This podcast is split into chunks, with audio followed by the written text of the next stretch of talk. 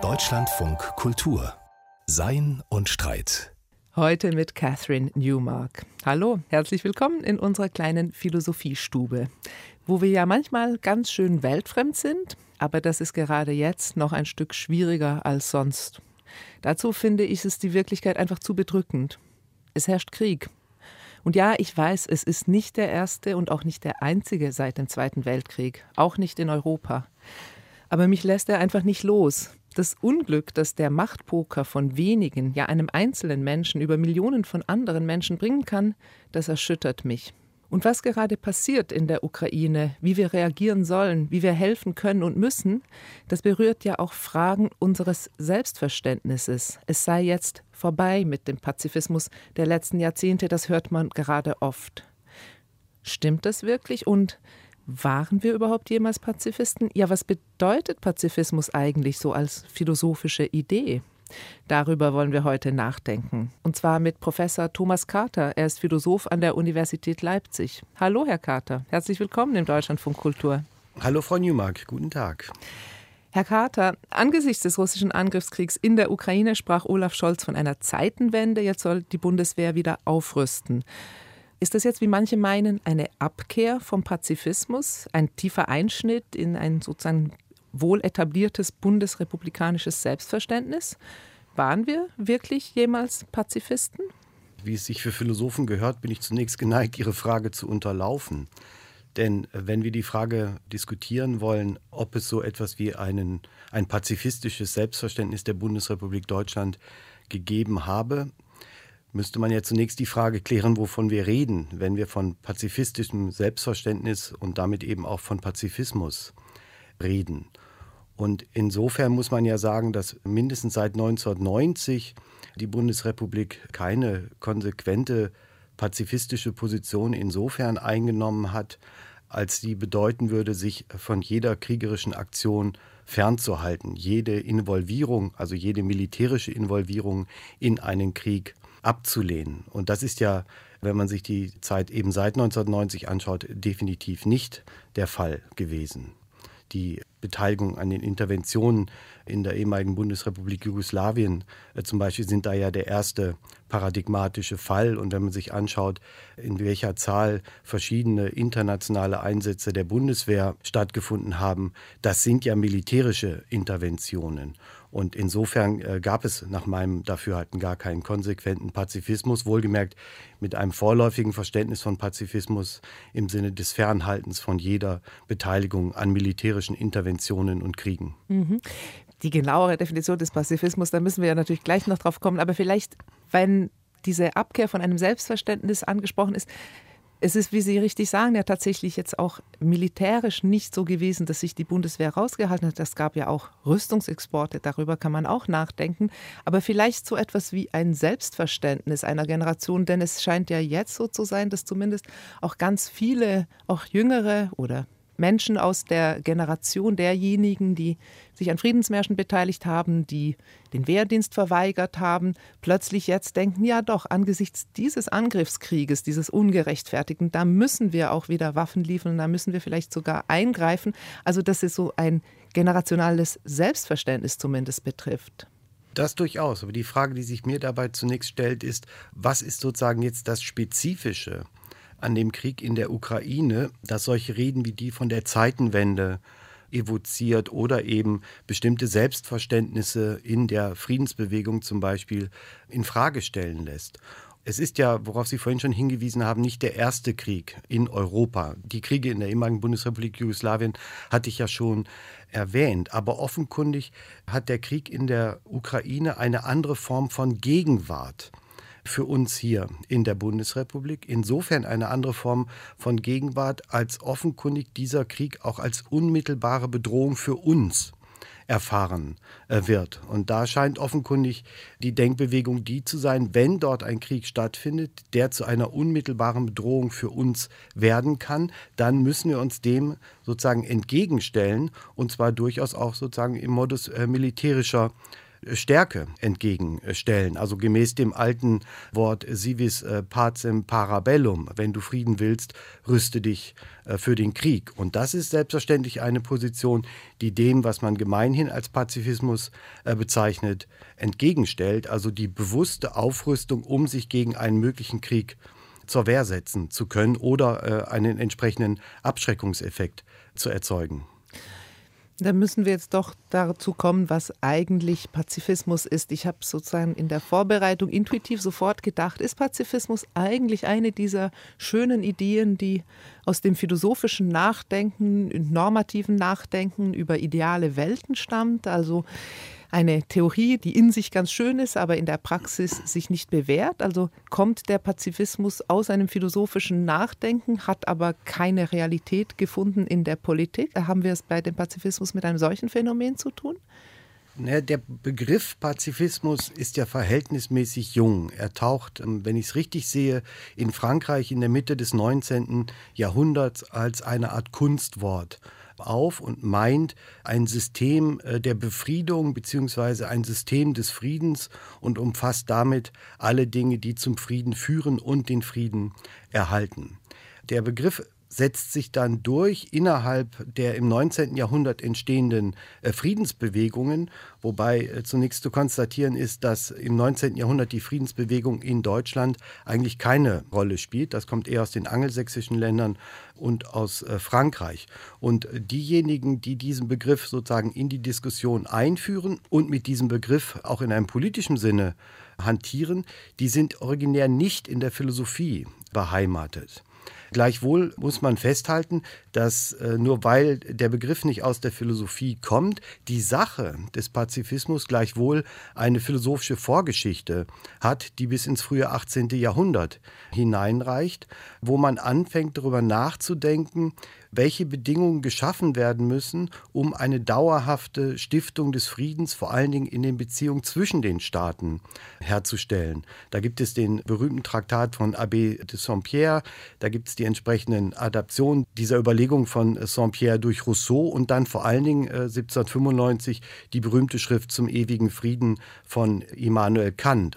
Wir haben auf der einen Seite die philosophische Sache, und wir haben auf der anderen Seite den politischen Begriff des Pazifismus. Und der ist selber wiederum durchaus äh, vielschichtig. Also wenn man die einschlägigen lexikalischen Einträge sich anschaut, da gibt es einen Zielpazifismus, einen Gesinnungspazifismus, einen Instrumentalpazifismus als Gegenbegriffe dazu dann ein Instrumentalmilitarismus oder auch ein Gesinnungsmilitarismus. Dann gibt es in der zweiten Hälfte des 20. Jahrhunderts, vor allem in den 1980er Jahren, setzt sich das durch den Nuklearpazifismus, also sozusagen eine Spielart des Pazifismus, die sich vor dem Hintergrund der atomaren Bedrohung etabliert. Und dann gibt es gegen den Gesinnungspazifismus auch so etwas wie einen verantwortungsethischen Pazifismus.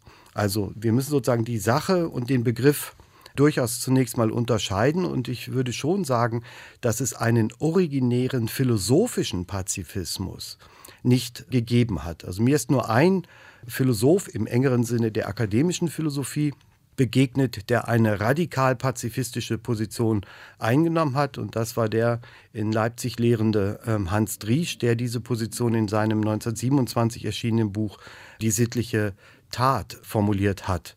Und da wird er sehr deutlich, er schreibt dort, er leide Leiden um der sittlichen Realität willen. Der Feind wird bald merken, wie er steht. Ja, er wird merken, dass er eine lächerliche Rolle spielt, das Schlimmste, was seinem Heldentum geschehen kann. Was äh, Driesch zum Ausdruck bringen will, ist sozusagen die Haltung, die individuelle Haltung eines Nichtwiderstandes gegen die Gewalt. Wobei der Hintergrund dieser Überlegung der ist, es gibt den Angreifer und den Angegriffenen.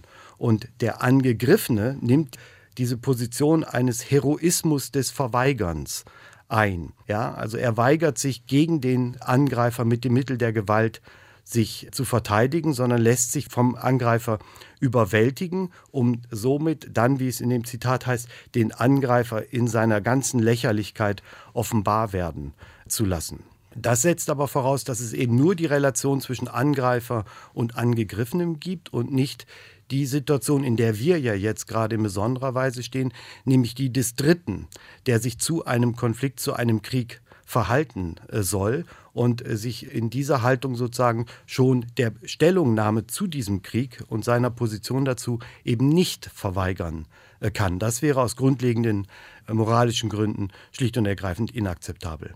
Sie hören Deutschlandfunk Kultur und wir philosophieren heute über Krieg und Frieden, genauer gesagt über den Pazifismus als Idee und Ideal. Mein Gast ist Professor Thomas Carter von der Universität Leipzig. Herr Carter, Sie haben jetzt schon eine radikale pazifistische Position von Hans Driesch erwähnt und auch, dass Pazifismus eben als politische Bewegung natürlich auch eine Reaktion, eine Antwort auf die großen Kriege des 19. und des 20. Jahrhunderts ist. Die Frage, die sich natürlich stellt, im größeren Kontext ist, kann man allein Pazifist sein? Denn eine große Figur des Pazifismus ist ja auch der Wehrdienstverweigerer klassischerweise. In den europäischen Staaten sind ja die großen frühen Pazifisten oft diejenigen, die eben die jungen Männer dazu aufrufen, sich einem Krieg zu verweigern. Kann Pazifismus also einfach eine individualethische Haltung sein? Er kann sicherlich auch eine individualethische Erhaltung sein. Und große Figuren des Pazifismus im 20. Jahrhundert haben diese ja sozusagen eingenommen und auch in ihrer Lebenspraxis mit beeindruckender Konsequenz beibehalten. Wenn man zum Beispiel an Mahatma Gandhi denkt, der sich sozusagen gegen die britischen Kolonialmächte mit der Verweigerung der Gewalt gestellt hat.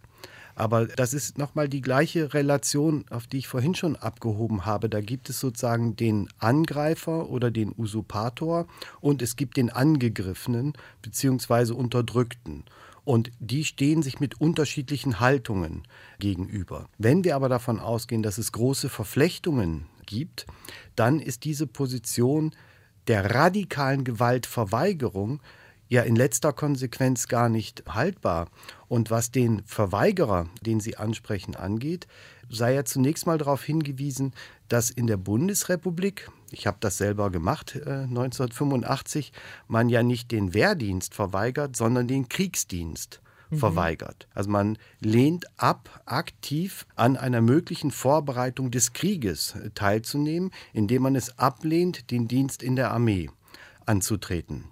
Das muss keine zwingende radikal-pazifistische Haltung implizieren im Sinne einer strikten Gewaltverweigerung. Und diese absurden Gesinnungsprüfungen, die es ja im Umfeld der Kriegsdienstverweigerung in der Bundesrepublik gegeben hat, mit absurden Szenarien, wo man durch den Park geht und äh, von, damals waren es in der Regel Russen angegriffen wird und man findet zufällig eine Kalaschnikow, mit der man dann die Möglichkeit hat, die Begleitung zu verteidigen, um von dort aus sozusagen die Gesinnungsfestigkeit zu prüfen. Diese Form der Fragen sind ja in letzter Konsequenz dann auch zurückgewiesen worden, als an dem, worum es in der Kriegsdienstverweigerung geht, vorbeigehende äh, Fragen. Die Nichtbeteiligung am Krieg ist eine bestimmte Form des Pazifismus, der sich eben im Wesentlichen gegen den Militarismus wendet. Und das ist auch, denke ich, äh, ideengeschichtlich nochmal von nicht ganz unerheblicher Bedeutung der Begriff des Pazifismus, wenn er im 19. Jahrhundert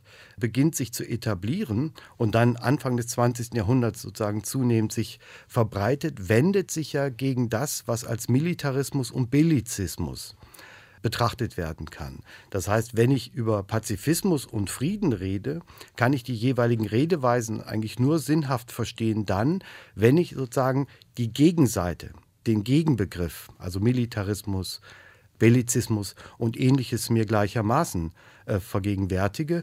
Und die äh, frühen Pazifisten in Deutschland, also vor allem wenn man an Bertha von Suttner denkt oder an Alfred Hermann Fried denkt, die wenden sich ja ausdrücklich gegen den Militarismus und gegen den Bellizismus der deutschen äh, Politik Anfang des 20. Jahrhunderts. Und gerade Alfred Hermann Fried, Mitbegründer der Deutschen Friedensgesellschaft und mit Bertha von Suttner ähm, Herausgeber der Zeitschrift Die Waffen nieder, vertritt keine Position einer radikalen Gewaltverweigerung, sondern vertritt etwas, das er als revolutionären Pazifismus bzw. wissenschaftlichen Pazifismus bezeichnet hat, dem es darum geht, zum einen die Ursachen von Krieg und Gewalt zu erforschen und aufzudecken, um von dort aus die Bedingungen der Möglichkeit eines dauerhaften Friedens darzustellen und wendet sich damit gegen einen Reformpazifismus, der sozusagen an der Oberfläche kratzt, indem er schlicht und ergreifend sich auf politische Forderungen wie Abrüstung und ähnliches konzentriert. Aber damit, mit der Abrüstung, sind ja die Ursachen von Krieg und Gewalt nicht aus der Welt geschaffen. Und die Friedensbewegung und gerade eben jemand wie Alfred Hermann Fried versuchen die Ursachen von Krieg und Gewalt aufzudecken, um von dort aus zu einer substanziellen Überwindung von Krieg und Gewalt im Sinne der Stiftung einer dauerhaften Friedensordnung zu kommen zur Stiftung der Friedensordnung. Da gibt es ja viele philosophische Vorschläge oder einige, die wir vielleicht noch besprechen müssen. Wenn Sie jetzt aber sagen, wenn es um die Ursachen geht, und Sie erwähnten auch schon Bertha von Suttner, natürlich eine der ganz großen frühen Pazifistinnen. Es gibt ja auch, wenn man so die Geschichte der Bewegung anschaut, bevor dann so diese großen sozialistischen, pazifistischen Bewegungen kommen oder später dann der Atompazifismus. Es gibt in der frühen Frauenbewegung, also wirklich um die Jahrhundertwende, einen frauenbewegten oder frauenrechtlichen Pazifismus. Da gibt es einige Figuren, die so sehr deutlich an der Schnittstelle von Frauenbewegung und Pazifismus stehen, wie zum Beispiel die äh, Lida Gustava Heimann. Die hat eine ganz einfache Lösung für die Frage, wie sich diese Gewalt, die Kriege überhaupt verhindern lassen. Sie sagt, es müsse ein weibliches Prinzip durchgesetzt werden.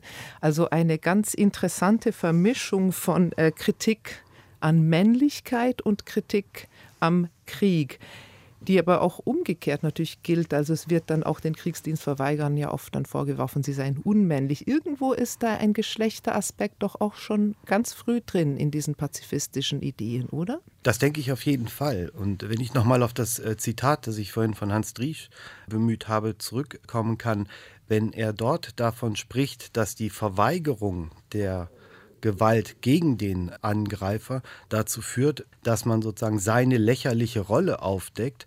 Und das sei das Schlimmste, was seinem Heldentume geschehen kann. Und Heldentum setzt Hans Driesch an der Stelle bewusst in Anführungszeichen, weil diese Form sozusagen des gewalttätigen Helden, des gewalttätigen Heroismus selbstverständlich sich mit einem bestimmten Männlichkeitsideal verbindet, also der harte Kämpfer, der alles auszuhalten imstande ist, was ja Ernst Jünger in seinem Buch In Stahlgewittern in aller begeisternder Breite vorgetragen hat. Genau dagegen äh, wendet sich nicht nur sozusagen die Frauenbewegung, sofern sie sich dem Pazifismus öffnet, sondern das steckt auch in so radikal-pazifistischen Positionen wie die von Hans Driesch äh, vorgetragene mit drin. Das heißt, dass ein bestimmtes Männlichkeitsideal eine gewisse Affinität zu Militarismus und Bellizismus impliziert. Und auch wenn wir ja heute nicht mehr ganz äh, unumwunden Lieder Heimanns glauben daran, dass das weibliche Prinzip grundsätzlich friedlicher sein würde, als das männliche zustimmen würden, eine gewisse Kritik an Männlichkeitsheroismus, die finden wir auch heute noch oder die wird ja auch gerade jetzt nochmal aktiv diskutiert, auch in der Ukraine mit diesem Einzug der gesamten männlichen Bevölkerung. Da gibt es ja auch durchaus äh, kritische Stimmen dazu, auch in der Ukraine selbst. Das ist es doch fraglich, ob wir hier plötzlich der Krieg uns dann wieder zurückwirft auf ältere Bilder von Männlichkeit und Weiblichkeit. Na, ich denke nicht, dass uns das zurückwirft auf diese älteren Bilder, sondern das zeigt zunächst einmal, wie gewärtig bestimmte Selbstverständlichkeiten von dem, was Männlichkeit, was Weiblichkeit sei, was ein Mann als Mann ausmacht und was eine Frau als Frau ausmacht. Auch wenn wir sozusagen über diese Bilder seit langem äh, diskutieren und äh, ihre Berechtigung in Frage stellen, bedeutet das ja nicht, dass die sozusagen aus dem gesellschaftlichen Selbstverständnis damit auch schon äh, verschwunden sind. Jetzt haben wir viel über das frühe 20. Jahrhundert gesprochen und die radikalen pazifistischen Entwürfe dort. Nach dem Zweiten Weltkrieg wird der Pazifismus ja auch noch mal ganz anders virulent und zwar im Zuge der atomaren Aufrüstung. Und da spielen Philosophen ja durchaus auch eine Rolle, oder? Soweit ich das nachverfolgt habe und ich habe das äh, in systematischer Weise zunächst mal auf die deutschsprachige Diskussion beschränkt, setzt die Auseinandersetzung mit der Atombombe gar nicht mal unmittelbar nach den Abwürfen von Hiroshima und Nagasaki. In Deutschland ein. Und der erste prominente äh, Philosoph, der sich der atomaren Bedrohung äh, stellt, ist Karl Jaspers mit seinem Buch Die Atombombe und die Zukunft des Menschen. Und da kommt eine radikale Position insofern zum Tragen, als mit der atomaren Bedrohung ja nicht nur die Frage des Krieges sich neu stellt, sondern die Frage des Krieges als Frage der Vernichtung der Gattung betrachtet wird. Und daraus entsteht das, was man als Nuklearpazifismus oder auch als atomaren Pazifismus äh, bezeichnet, nämlich eine Position, die nicht Militär als solches ablehnt, sondern zunächst einmal die atomare Bewaffnung ablehnt. Also der Pazifismus ist darauf gerichtet, eine radikale atomare Abrüstung in die Wege zu leiten. Und das wird dann in der Bundesrepublik in den 1980er Jahren nochmal sehr breit diskutiert im Zusammenhang mit dem NATO-Doppelbeschluss von 1982, der ja ähm, die Stationierung von Atomwaffen auf dem Gebiet der Bundesrepublik Deutschland meint und vor allen Dingen aber auch meinte, dass im Falle einer atomaren Auseinandersetzung die Bundesrepublik selbst sozusagen erstes Zerstörungsgebiet gewesen ist. Das heißt, die äh, NATO-Truppen hätten zunächst mal, wie man das nannte, einen atomaren Korridor auf dem Territorium der Bundesrepublik Deutschland versucht zu etablieren. Und das hätte bedeutet die totale atomare Zerstörung der Bundesrepublik. Und daran knüpft eine breite Debatte in der Philosophie an die als atomarer oder Nuklearpazifismus sozusagen eine radikal-pazifistische Position einnimmt, also nachgerade gesinnungsethisch argumentiert, die aber damit nicht schon eine radikal-pazifistische Position im Sinne von Hans Driesch einnimmt. Sie hören Deutschlandfunk Kultur und der Pazifismus ist mein Thema heute und was uns die Philosophie über den Frieden und auch den Krieg sagen kann. Thomas Carter ist bei mir, er ist Professor am Institut für Philosophie der Universität Leipzig. Herr Carter, wenn wir jetzt noch ein bisschen weiter historisch zurückgehen und versuchen, den Pazifismus als philosophische Idee zu finden, Kant haben Sie ja schon erwähnt mit seiner Schrift zum ewigen Frieden. Wie geht denn jenseits von ihm die Philosophie mit dem Frieden um? Ist Frieden überhaupt ein zentrales philosophisches Problem in der Geschichte? Als 1995 äh, das Erscheinen der Friedensschrift von Immanuel Kant ihren 200. Jahrestag ähm, hatte, hat Ottfried Höffe in einem Sammelband zur Friedensschrift von Kant äh, geschrieben, dass der Friede nie zu einem Grundbegriff in der Philosophie geworden ist. Und dieser Diagnose von Heffe würde ich mich vorbehaltlos anschließen wollen. Es ist zwar in der Philosophie immer auch die Frage nach dem Frieden thematisiert worden, aber der Begriff des Friedens hat nie die zentrale Rolle eingenommen wie andere Begriffe wie zum Beispiel Gerechtigkeit oder Freiheit und anderes mehr. Und ich würde sogar so weit gehen, dass es in relevanter Weise in der Geschichte der Philosophie nur zwei tatsächliche Friedensdenker gegeben hat. Das ist zum einen Augustinus im vierten, fünften Jahrhundert nach Christus und eben der schon genannte Immanuel Kant, der die Frage nach dem Frieden eben nicht nur in dieser Schrift von 1795 thematisiert, sondern bei dem sich das Thema des Friedens letztlich durch sein gesamtes philosophisches Schaffen seit der Veröffentlichung äh, vor allen Dingen der Kritik der reinen Vernunft 1781 hindurchzieht. Für ihn ist tatsächlich der Frieden ein Schlüsselbegriff für das Verständnis dessen, was Menschsein bedeutet. Und warum ist das erst bei Kant der Fall? Also würde man nicht davon ausgehen, dass insofern Philosophen in einer Welt leben, die immer schon auch von Kriegen durchzogen ist, ein normatives Ideal des Friedens in irgendwie an zentraler Stelle stehen sollte? Auch da würde ich ähm, unterscheiden. Das eine ist äh, die ausdrückliche Thematisierung des Begriffs des Friedens, die Diskussion der Frage, was ist das eigentlich, was wir da als Frieden bezeichnen. Und das andere ist sozusagen die Thematisierung dessen, was als Sache des Friedens bezeichnet werden kann. Und das zieht sich durch die gesamte Philosophiegeschichte selbstverständlich hindurch. Bei Platon gibt es sozusagen die Frage nach dem Frieden als sozusagen Folgefrage der Frage nach der guten Ordnung ähm, eines Gemeinwesens. Ich würde auch so weit gehen, dass zum Beispiel Thomas Hobbes Konzept des Leviathan und auch dieses berühmte Frontispiz, das er diesem Buch vorangestellt hat, ein Bild des Friedens darstellt. Aber Hobbes denkt sozusagen stark vom Krieg her.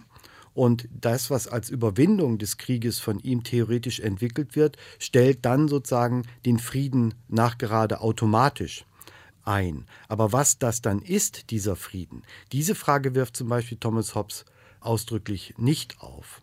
Eine Grundfrage ist da ja, ob man davon ausgeht, dass der Frieden der Normalzustand und der Krieg die Ausnahme oder ob man umgekehrt davon ausgeht, dass der Mensch ursprünglich im Krieg oder in der gegenseitigen Aggression sozusagen beginnt und dann der Frieden hergestellt werden muss.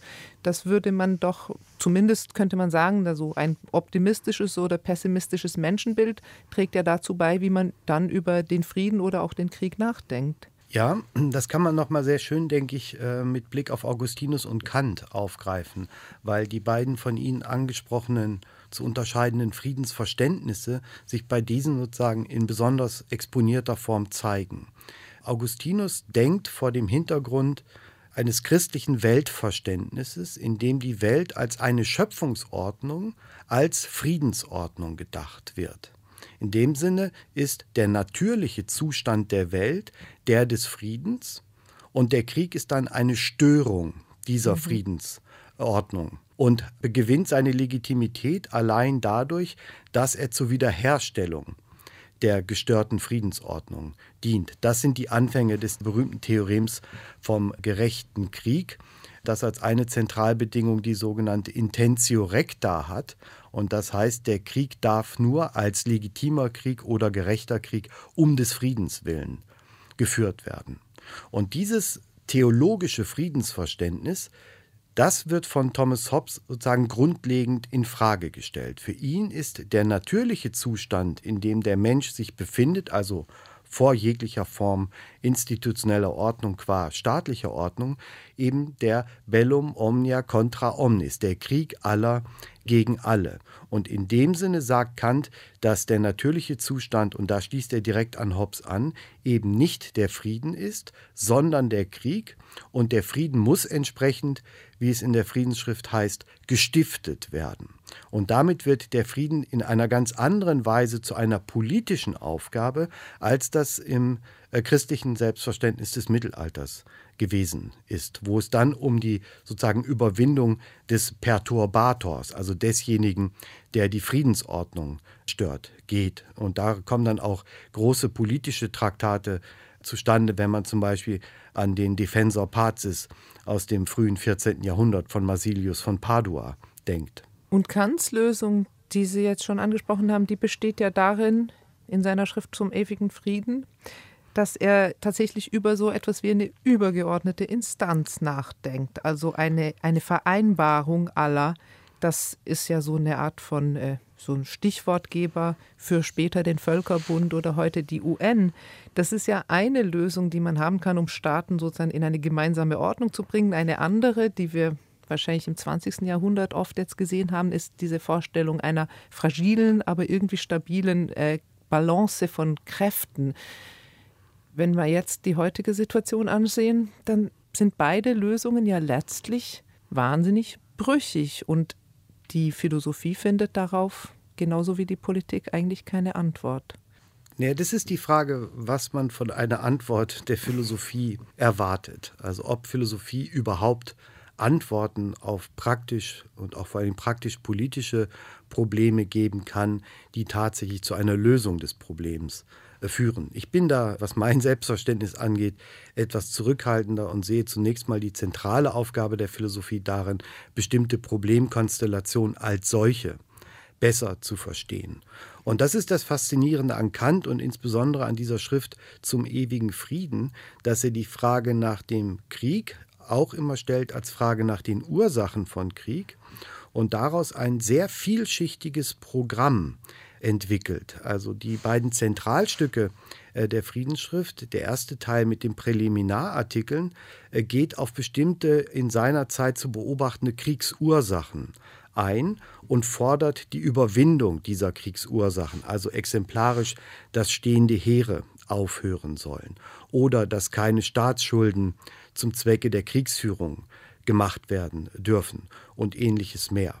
Und im zweiten Teil, der die sogenannten Definitivartikel äh, enthält, gibt es wiederum ein dreigliedriges Programm, das man äh, vielleicht zusammenfassend bezeichnen kann als eine umfassende Verrechtlichung aller Beziehungen, in denen Menschen und Staaten einander begegnen können.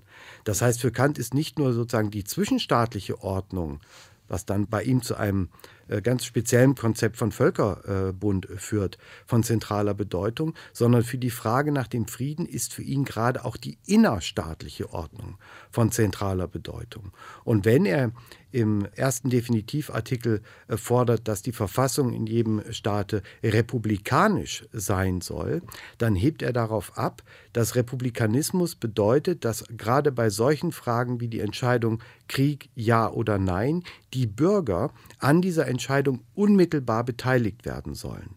Und seine Idee ist, dass die Bürger als rational kalkulierende Egoisten sich sehr wohl bedenken werden, wie er schreibt, ein solch schlimmes Spiel anzufangen, weil es ihren originären Interessen als Bürgern schlicht und ergreifend widerspricht. Das heißt, sein Ideal besteht darin, wir haben die Verrechtlichung innerhalb des Staates im Sinne des Republikanismus, wir haben die Verrechtlichung zwischen den Staaten im Sinne dessen, was er als Völkerbund bezeichnet, wobei er zugleich sagt, eigentlich fordert die Vernunft eine Weltrepublik und haben dann auf der dritten Ebene das, was er als Weltbürgerrecht bezeichnet, das sich zum einen gegen den äh, Kolonialismus der europäischen Staaten und Handelsgesellschaften wendet, aber vor allen Dingen auch dazu führen soll, dass Menschen auch mit äh, Gemeinwesen, deren Bürger sie nicht sind, in friedlicher Weise in Verkehr kommen können, um von dort aus etwas zu schaffen, was man vielleicht als eine Form von Vernetzung bezeichnen kann, die ein zunehmend hohes Maß an Kriegsaversität erzeugen soll. Und diese Hoffnung, dass diese zunehmende Kriegsaversität sich durchsetze weltweit, die hat gerade einen relativ starken Dämpfer bekommen. Also Kants Ideale, sie bleiben Ideale die immer noch sehr fern scheinen. Ja, zumal sie ja diesen Dämpfer schon im 19. Jahrhundert bekommen haben. Denn sein Konzept von Bürger beruht eben darauf, was ich schon äh, versucht habe anzusprechen, dass der Bürger verstanden wird als jemand, der seine eigenen Interessen rational kalkuliert. Aber in dem Moment, wo es ein Gut gibt, das auch sozusagen vom Individuum als höherrangig gegenüber dem eigenen Leben angesehen wird, was dann im 19. Jahrhundert in besonderer Weise als Nationalismus er sich zeigt, wird sozusagen diese Prämisse grundlegend in Frage gestellt. Und eine der großen kriegstreibenden Kräfte im 19. Jahrhundert und vor allem auch noch im 20. Jahrhundert, wenn man an den Ersten Weltkrieg vor allen Dingen denkt, ist eben der Nationalismus und die Konkurrenz der Nationen, die sich jeweilig als Nationen in ihrer Wertigkeit in Frage stellen und dabei offenkundig ein durchaus sehr hohes Mobilitätspotenzial entwickeln, was die Beteiligung der Bürgerschaft am Krieg betrifft. Krieg ist immer noch und immer wieder ein Normalzustand. Und wir haben trotzdem versucht, über den Pazifismus nachzudenken. Er bleibt ein Ideal.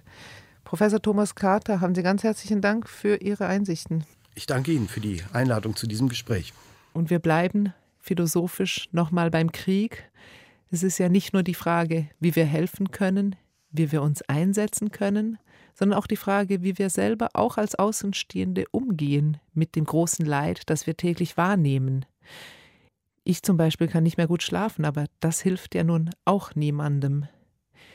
Wie kann man sich vielleicht selber sogar schützen manchmal davor, dass man in zu viel Empathie und zu viel Empathiestress gerät? Eine Frage, die auch unseren Kommentator David Lauer beschäftigt.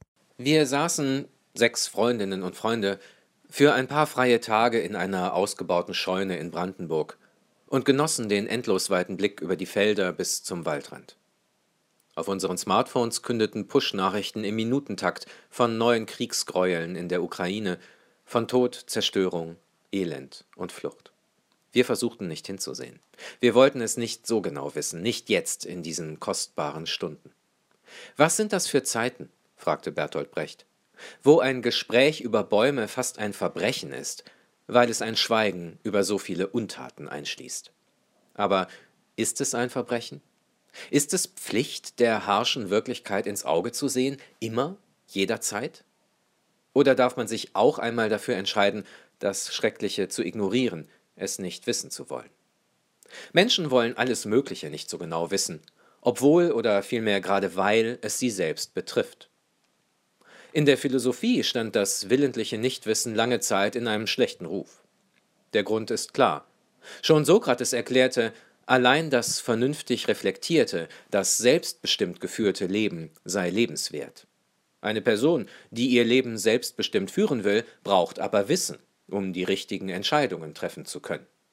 Sie würde sonst nicht nur andere, sondern auch sich selbst schädigen, weil sie Dinge täte, die sie vor sich selber niemals rechtfertigen könnte, wenn sie um deren Folgen wüsste.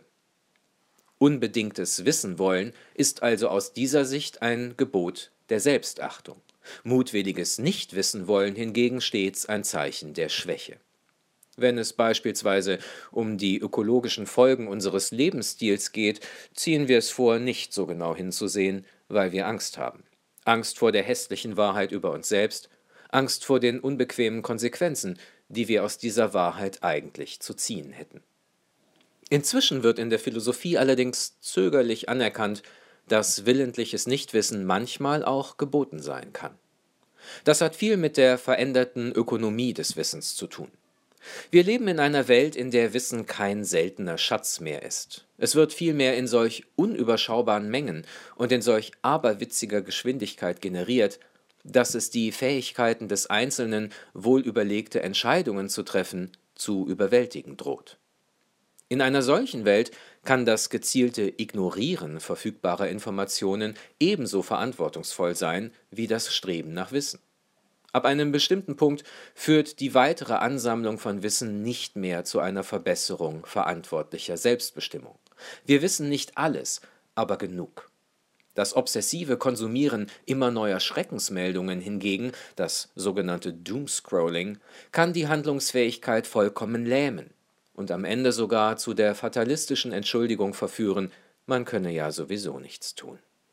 Nicht wissen wollen kann also das Prinzip selbstbestimmter Lebensführung einerseits beschädigen, andererseits aber auch gerade zu dessen Schutz dienen. Es kommt darauf an, welches Motiv dahinter steht. Flucht aus der Verantwortung oder die Bewahrung der eigenen Handlungsfähigkeit. Leider haben wir das Problem damit nur verschoben, denn häufig genug ist nicht klar, welches dieser Motive uns wirklich leitet. Um das herauszufinden, müssen wir wissen wollen, warum wir etwas nicht wissen wollen. Oder wollen wir genau das nicht wissen? Gibt uns das Wochenende im Grünen die Kraft, gegen den Krieg zu demonstrieren, uns für Geflüchtete einzusetzen? Oder hilft es uns nur dabei, ihr Leid dauerhaft auszublenden? Die Antwort darauf finden wir nicht in weiteren Entdeckungen oder Erkenntnissen, wir geben sie selbst, durch Entschlossenheit und Engagement oder deren Mangel. Das sagt David Lauer in seinem philosophischen Wochenkommentar. Und mit diesem Gedanken verabschieden wir uns für heute mit Sein und Streit. Danke fürs Zuhören. Mein Name ist Catherine Newmark. Bis nächste Woche.